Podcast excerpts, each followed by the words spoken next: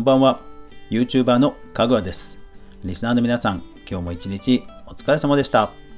はい、ゴールデンウィークもいよいよ後半ということですね。まあ今日は祝日ではあるんですけども、月曜日ということで、いつもの音声メディアまとめいきましょう。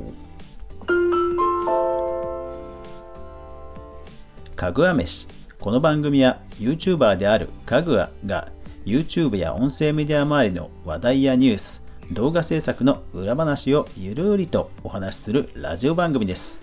全19アプリで好評配信中。ぜひお好みのアプリでいいね、登録、フォロー、クリップ、拡散よろしくお願いします。さあ、それではですね、2020年4月の第4週、4月27日から5月3日までで見つけた音声メディア周りのニュースまとめいきましょう。さあ、今週の注目ピックアップなんですが、これですね、いやー、びっくりですよ。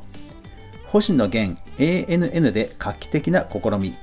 過去回音源を YouTube にアップ。オリコンニュース5月1日。はい。私もですね、ポッドキャストの音源を YouTube にアップして、YouTube とニコニコ動画にアップしてるんですけど、そうなんですよね。やっぱりプラットフォームとしては、やっぱり動画サイトの方が圧倒的に多くて、でですよ、あの、有名アーティストの方も、まあ、こうやってね、試されているんだと。いうところがですね、いやいよいよ本当、あの、素人もプロも関係なくなってきたなということを感じました。ちなみに、4日間で、えー、6万再生で、えー、ちょっと驚いたのがまず動画のトップにあのスキップできない広告が2回流れるんですよでさらに30分の間に9回広告が流れててでですからまあ番組全体で言うともう20回近く広告が途中で挟まれるんですね。いやーだからこれで再生回数としては多分星の星の減産レベルだと多分1桁足りないと思うんですけどそれでもあのー、でしょうね広告収入でいうと結構これうん音声メディアのマネタイズとしてはものすごく効率いいんじゃないかなとちょっと思いました。はい。今後どうなっていくんでしょうか？注目です。ビジネス関連。サンデーベストはどうやって TikTok から世界でヒットしたのか？You Discover Music 4月29日。はい、えー、TikTok のね、え、こう短い音楽でヒットした、え、そのその、まあ、コラム記事ですので、ぜひそういった音楽関係興味ある方はぜひ見てください。ポッドキャスト広告は4倍の宣伝効果。アンプ5月3日。はい。まあ、若干盛りすぎな気がしますが、まあその音声市場自体がその発展途上というところでの、まあ、ボーナスはね、あるんじゃないかなと思います。音声メディア市場は急拡大へ GAFA が本格参入した音域領域の現状と未来、ロボスタ5月1日。はい。えー、ラジコやね、えー、ラジコやオトナルさんが、えー、開催したオンラインセミナー、私も聞きましたけど、いやー、何気にあのー、うん、良かったです、良かったです。で、ラジコさんのね、オーディエンスデータむちゃくちゃすごいですね。うん、Spotify でもオーディエンスデータ出ますけど、いや、あれはすごかったですね。むちゃくちゃいろんなデータ持ってましたね。新型コロナの影響でユーザー数減少が報道されていた Spotify が、実はアクティブユーザー数と月額会員数は増加していると発表。えー、iFly や5月3日。うん。まあ、なんだかんだコンテンツ消費の時間はね、増したということなんでしょう。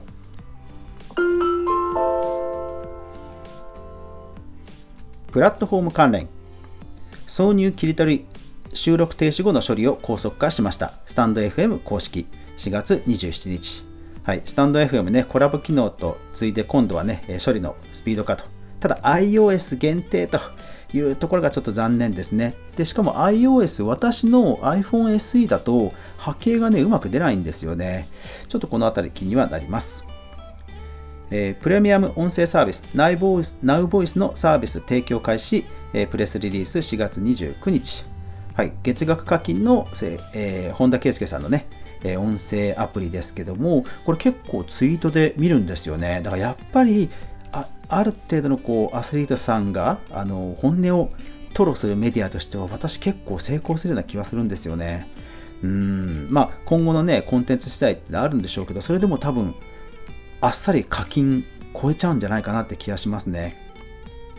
音声配信プラットフォームラジオトークで複数人がリモート配信できる新機能プレスリリース4月29日はい、これもね、えー、Zoom の動きに対応してというのもあるんでしょうし、まあもともとね、えー、アンカーでは実装していましたので、まあ、それに合わせてきたというところもあるんだとは思います。外出自粛のゴールデンウィークで始める音声メディア配信、えー、ビジネスインサイダージャパン5月3日。はい。これ結果としてこの記事、あのペリスコープ、ツイッターでライブ配信するっていう記事になってます。ただやっぱりライブ配信、うん、それなりに数字出るんだなっていうのはちょっと思いましたね。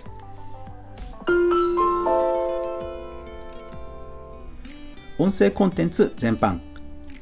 最も音が良い会議アプリは AV ウォッチ4月27日。はい。まあ、Zoom のね、オンライン会議でどういう、え音響機器にしたらいいかという品質のチェック記事です。これはぜひぜひ読んでみてください。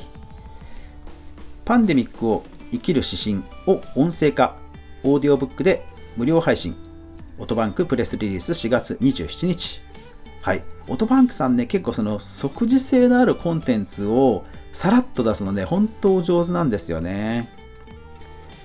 自宅隔離の時代の恋愛を描くポッドキャスト番組、テレビ化の可能性も。映画 .com4 月27日。うん。やっぱりね、こういうメディアミックスっていう時に、ポッドキャストの汎用性はね、やっぱり動きやすいんじゃないかなと思いますね。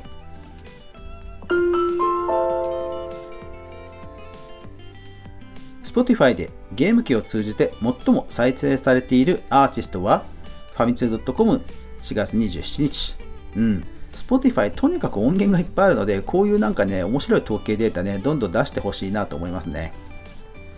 Spotify の有料音楽の定期購入者数は1億3000万に達し、四半期収益は22%増加。いやー、コロナショックでありながらもね、えー、売れているというニュースです。えー、ちなみにデータ、統計関係の、えー、ニュースでした。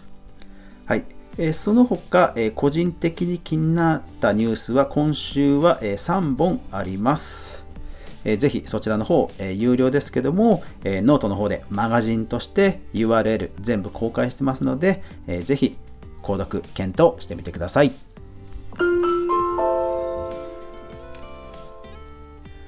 はい。まあ、メディア全般で、その音声配信のコンテンツ消費が増えてるというニュースがね、えだいぶ増えてきた、目にする機会が増えてきたという気がします。ただ、一方でですよ。一方で、まあ、そろそろね、コロナ後、アフターコロナの時にも果たしてそうなのかというところですよね。ですから、そこの動きも鑑みて、やっぱり星野さん、星野源さんの動きだと思うんですよね。結局今の音声市場、ある程度盛り上がったとしても、じゃあコロナ後、本当にそのまま定着するのかっていうことも考えると、やっぱりいろんなところに種をまいておいて、で、芽が出そうなところを当たりをつけておくというのを今だからこそやるっていう、え判断なんだと思うんですよね。いや、僕も実際その19アプリ配信してますけど、やっぱりね、メディアごとに全然ユーザー属性違うので、うん、やっぱりやらないとわかんないことってあるんだなとはね、本当いつも思いますね。で、コロナ後っていうのは結局その経済不況も当然あるでしょうから、なかなかね、資金調達も多分難しいと思うんですよね。そういう意味では、このコロナの苦しい時期にどんだけね、種まきできたところがでできるかっていうところをしっかりね、愚直にやってきたところが、実はコロナ後にグワーンとくるんじゃないかなと思いますね。はい。というわけで皆さんは、え音声配信ニュースどんな風に感じましたでしょうか、え毎週1回ですね、こんな感じで音声メディアと YouTube 関連のニュースまとめ配信してますので、ぜひお好みのアプリで定期購読していただけると嬉しいと思います。というわけで最後までご視聴ありがとうございました。やまない雨はない。